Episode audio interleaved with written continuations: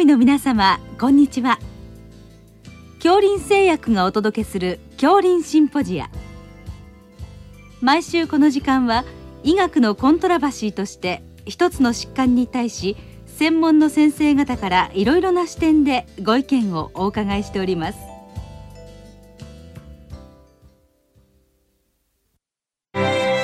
恐林製薬株式会社の創業は1923年。新薬の開発製造販売を通じ患者さんの治療に貢献してまいりました。そして現在恐林製薬は恐林製薬グループへと発展し医薬品を中心とするヘルスケア事業を通して人々の多様なニーズに応え今まで以上に健康な生活に貢献できる企業への進化を目指しています。健康は恐林の願いです。シリーズ。消化管疾患治療の最新情報の15回目中水炎に対する治療と題して同愛記念病院外科部長松田啓二さんにお話いただきます。聞き手は慶應義塾大学名誉教授斎藤郁夫さんです。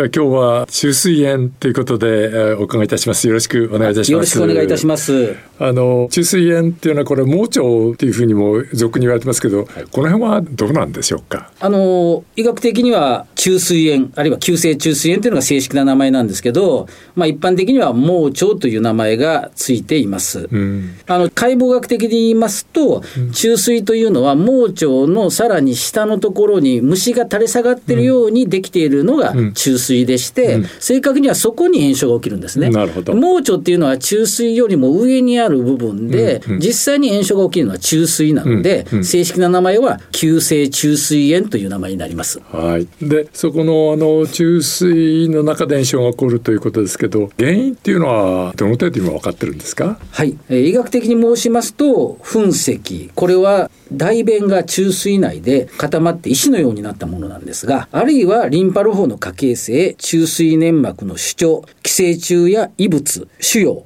中水の屈曲や癒着などが要因となって中水内空が閉塞して内圧が上昇し細菌感染を伴うために発症すると言われています。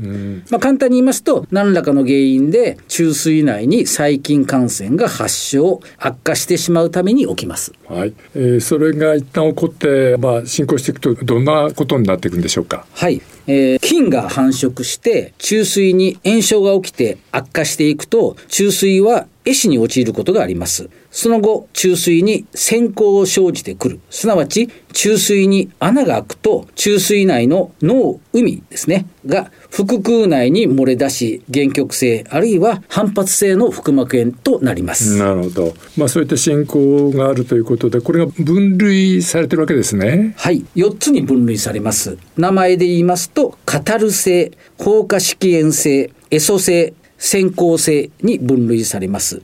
はじめの二つは単純性中水炎。後の二つは複雑性中水炎と言われます。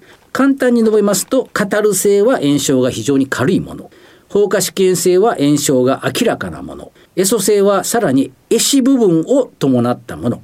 先行性は文字通り中水の壁に穴が開いてしまい中水内の海や便が中水の外へ漏れてしまう状態です。あのまあ、そういうことで、まあ、痛くなるということですけど基本的症状はその痛みということですが先生もこの病気になったことがあるそうですね。あの私高校3年生の大晦日に中水炎になりました。あの中水炎の典型例では上腹部痛で始まってって右の下腹部へ痛みが移動します。最初は胃が痛いのかなと感じるのですが、その後気づくと右の下腹部が痛いとなっています。私自身もお腹が冷えたと思って胃のあたりを湯たんぽで温めていたのですが、それが逆効果だったようです。ただし、初めから右下腹部が痛い患者さんもいます。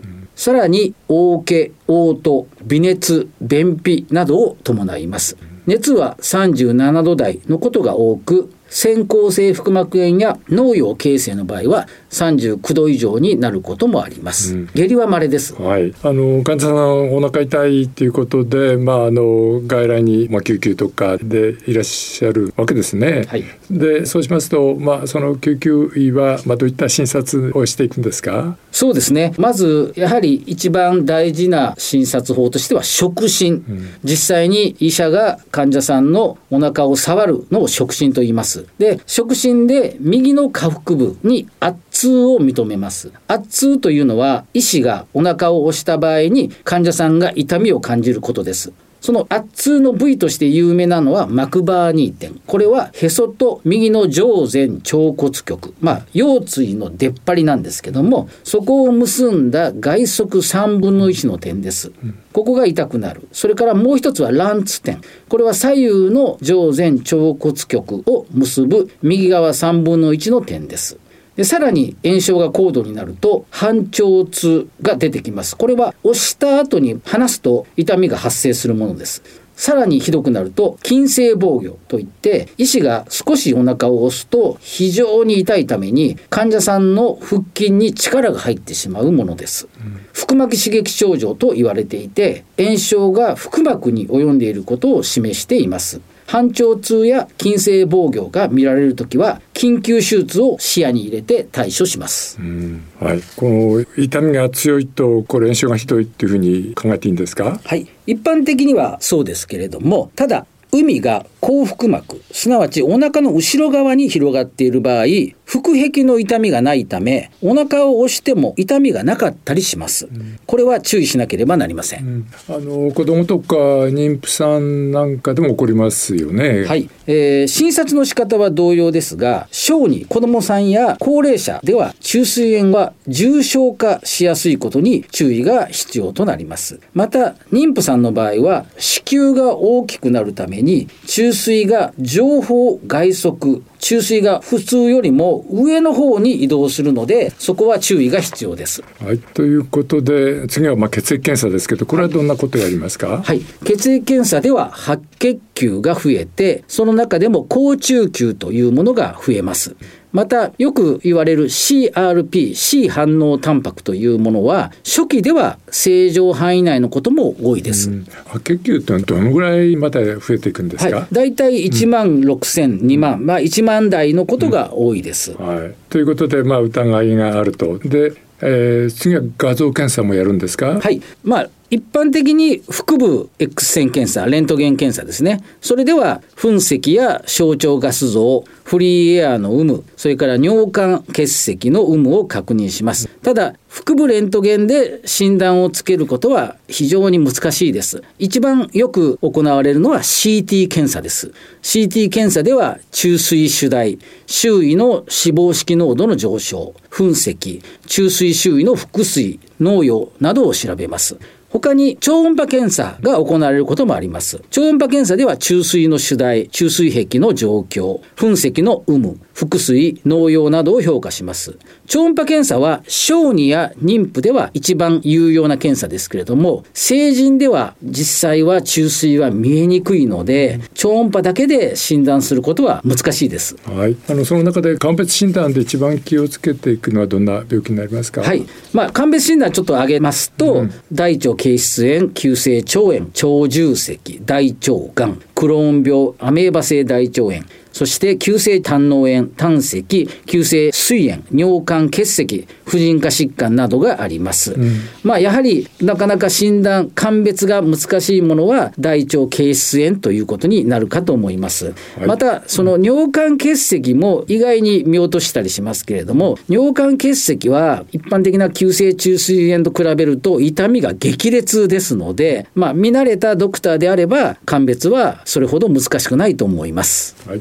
あの治療になりますとこれはやはり外科的な対処ということになりますか？はい。虫垂炎の標準治療は今も手術です。で、近年は腹腔鏡下手術が多く普及しています。私が医師になった33年前は、すべてお腹を開いた手術、すなわち回復手術でやっていましたが、注水が見つからずに苦労することがよくありました。特に肥満の患者さんの場合は、本当に注水を見つけるのは難しかったです。今は腹腔鏡を使うことで、お腹の中がよく見えるので、昔よりも早く容易に注水を見つけることができます。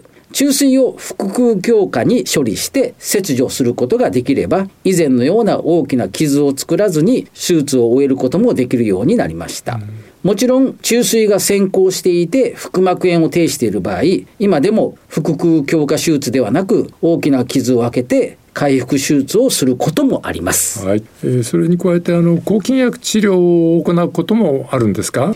はい、抗菌薬投与による治療は症状が軽度であり血液検査や画像検査で異常所見が軽い場合に行われます。しかし、保存的治療、要するに抗菌薬投与中に悪化して手術となる可能性もありますし、退院後に再燃するリスクや、稀に中水がんを合併する危険性もあります。はいこれは抗菌薬治療の後どのぐらいで手術をすることになるんですか？はい。あの抗菌薬治療後、まあ、一定期間を置いてから手術を行います。この一定期間っていうのはおそらくドクターや、まあ、施設によって違うと思いますが、まあ、1ヶ月から2ヶ月ぐらい期間を置いて手術を行います。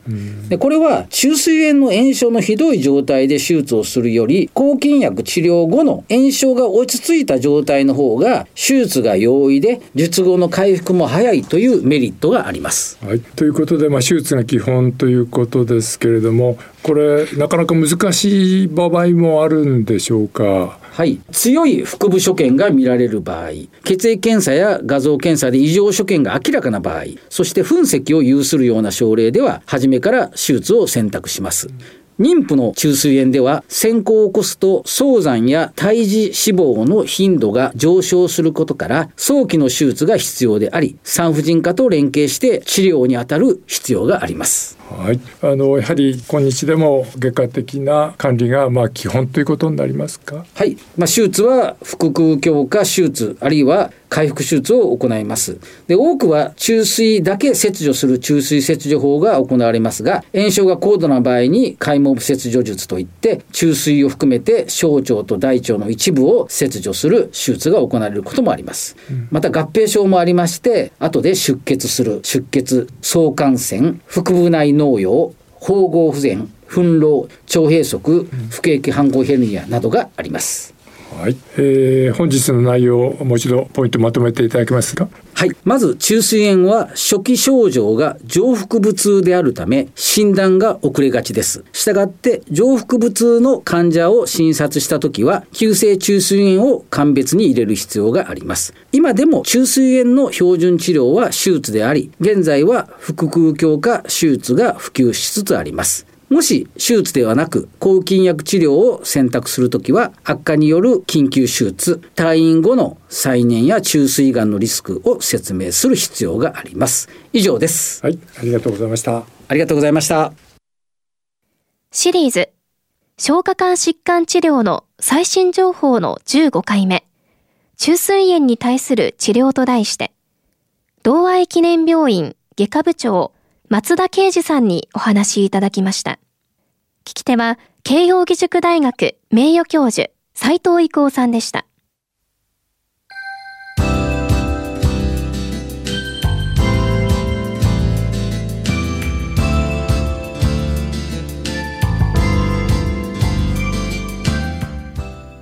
それでは、恐林製薬がお送りしました、恐林シンポジア。来週をどうぞお楽しみに。